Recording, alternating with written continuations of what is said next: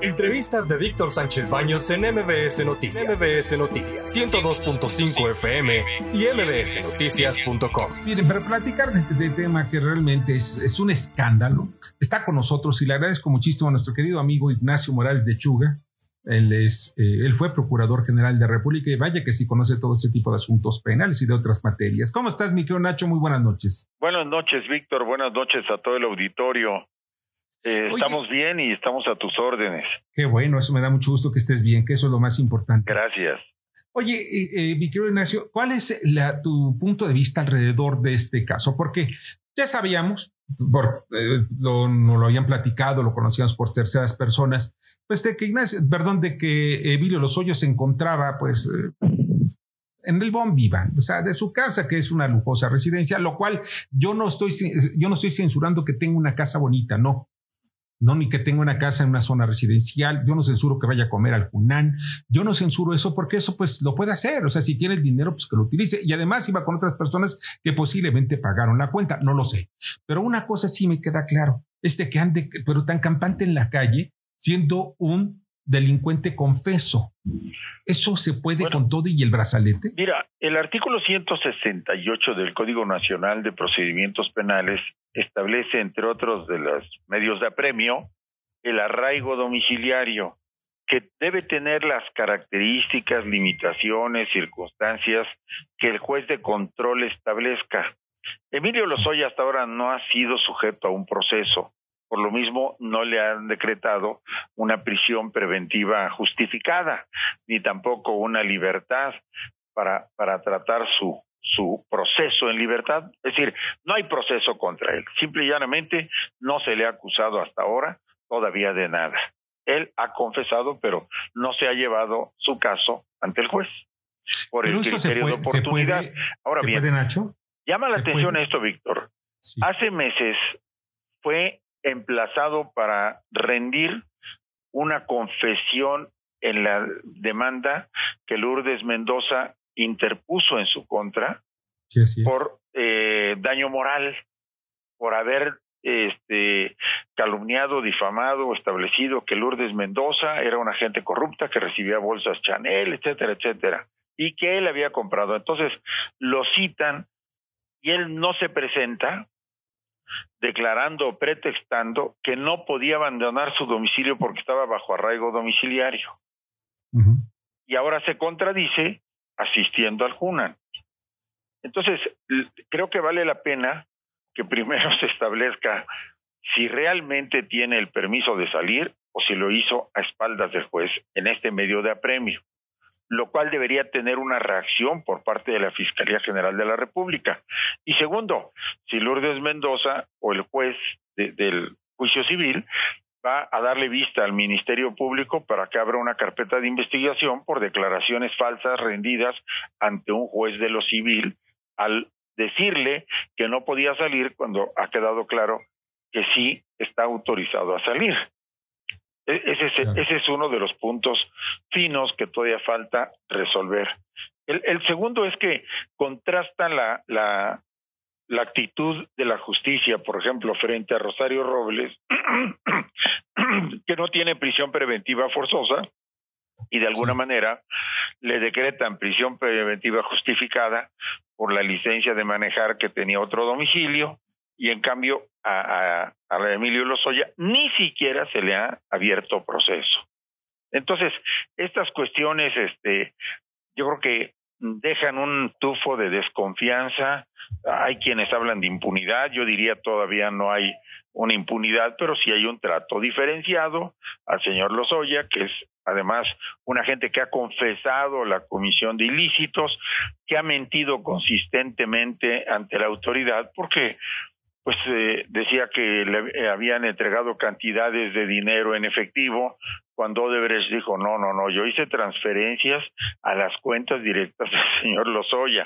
Entonces, por donde quiera encuentra, encuentras comentarios que desmienten o contradicen las declaraciones de Lozoya.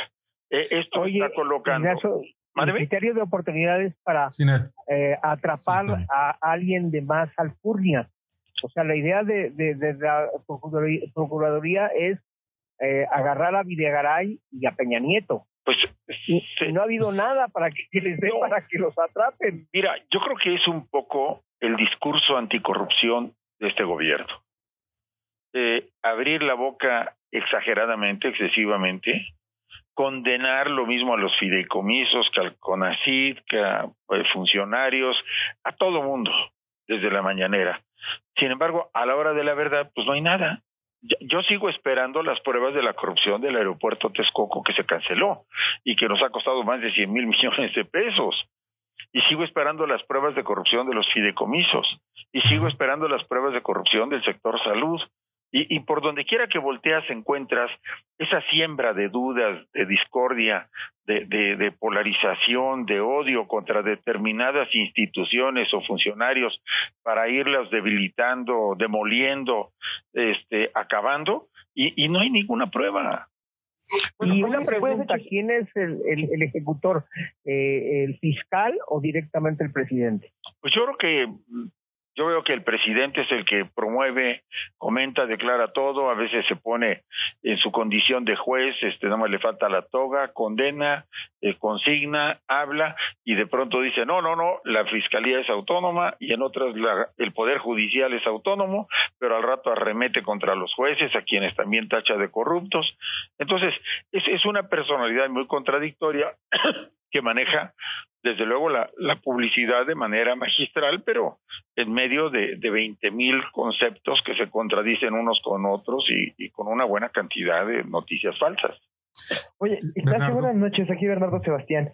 Y en el caso de todas las demandas que todo y todos los hechos que se están haciendo y que se pueden levantar en cuanto a la reforma energética, ya no le tocarían, serían directamente hacia un individuo o serían hacia el gobierno mexicano. No, pues serían, serían realmente contra el grupo que, presumiblemente saqueó, saqueó en el sexenio pasado y que ha sido la expectativa que todo mundo ha esperado y que pues hasta la fecha no hay nada, porque todo esto empezó con, las pipas que se mandaron comprar, que nadie sabe en cuánto se compraron ni dónde están, y hasta la fecha este tampoco tenemos noticias de las pipas realmente. Hay mucha opacidad en todo esto y la verdad este eh, acaban por confundir a la opinión pública en general no no yo no veo que, este gobierno tenga ninguna voluntad de, cambiar rumbos y sí eh, se notan desde luego frecuentemente escándalos de corrupción que estallan alrededor del presidente con colaboradores bueno el último Pandora Papers no Claro. Fíjate, eh, eh, Ignacio, que a mí me parece muy importante lo que viene de colofón. O sea, el presidente dice que va a ir a, la tribuna de la Organización de las Naciones Unidas para dar un discurso sobre corrupción. Y se habla de que precisamente hay corrupción en los sistemas, en los sistemas de, de justicia mexicano, ¿Por qué? Porque pues el hecho de que este señor salga a la calle, el hecho de que no se den cuenta, porque me imagino que si compraron un buen brazalete, lo van a estar localizando y van a tenerlo como eh, geolocalizador la parte donde se encuentre. eso es lo que yo creo y eso es por lo menos lo que he visto de los, de los geolocalizadores que incluso ofrecen a gobiernos desde las páginas de Internet. Lo que sí veo aquí muy grave es que el mensaje es anticorrupción el que da el presidente y va a ir a la Organización de Naciones Unidas con ese discurso. Pero por el otro lado, las, las instituciones dedicadas a la procuración de justicia, tú fuiste procurador, pues, pues están en duda. Pues sí, porque eh, realmente para que los jueces resuelvan una cosa u otra, requieren por lo menos el 50% del impulso procesal de la fiscalía. Y aquí en este caso el criterio de oportunidad que se establece depende también en gran medida del impulso de los fiscales. Pero, pero ojo, fíjate que los Ollas escapa, se esconde en España y en distintos sitios, tienen que ir por él, pierde todas las instancias, como lo dijeron hace rato, lo regresan y le conceden el criterio de oportunidad, su arraigo domiciliario de la ciudad, etcétera. Rosario Robles estaba en una condición aparentemente parecida, la citan, ella interrumpe el viaje que tenía, regresa a México, se pone a disposición de la autoridad y ella la encarcela. ¿Ese trato le encuentras lógica? No, no, no, como le pasó al senador de Campeche. A la, Valle, ¿no? A la Valle, sí. Eh. ¿Por, qué la hazaña con Rosario? ¿Tú tienes algo, Ignacio? Pues tengo la impresión de que hay una venganza política atrás de, esta actitud. O sentimental. Y, también con el caso de Ricardo Anaya.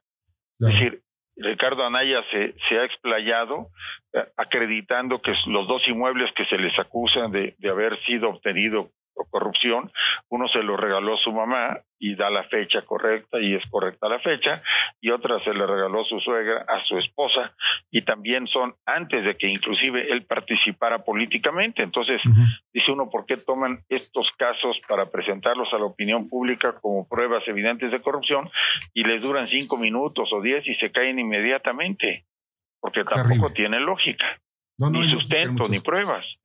Ese es lo grave del asunto, ¿no? Es que no hay sustento, no hay pruebas, y es evidente, se ve, o sea, no necesita ser ni abogado, ni ser tampoco este, eh, nada extraordinario. A simple vista se ve y lo ve cualquier persona. Qué pena. Pues mi querido Ignacio Morales Lechuga, te agradezco muchísimo que nos hayas acompañado esta noche. Gracias, Víctor. Un abrazo. Escucha a Víctor Sánchez Baños en MBS Noticias. MBS Noticias 102.5 FM y MBSNoticias.com. Lunes a viernes, 9 de la noche, tiempo del centro de México.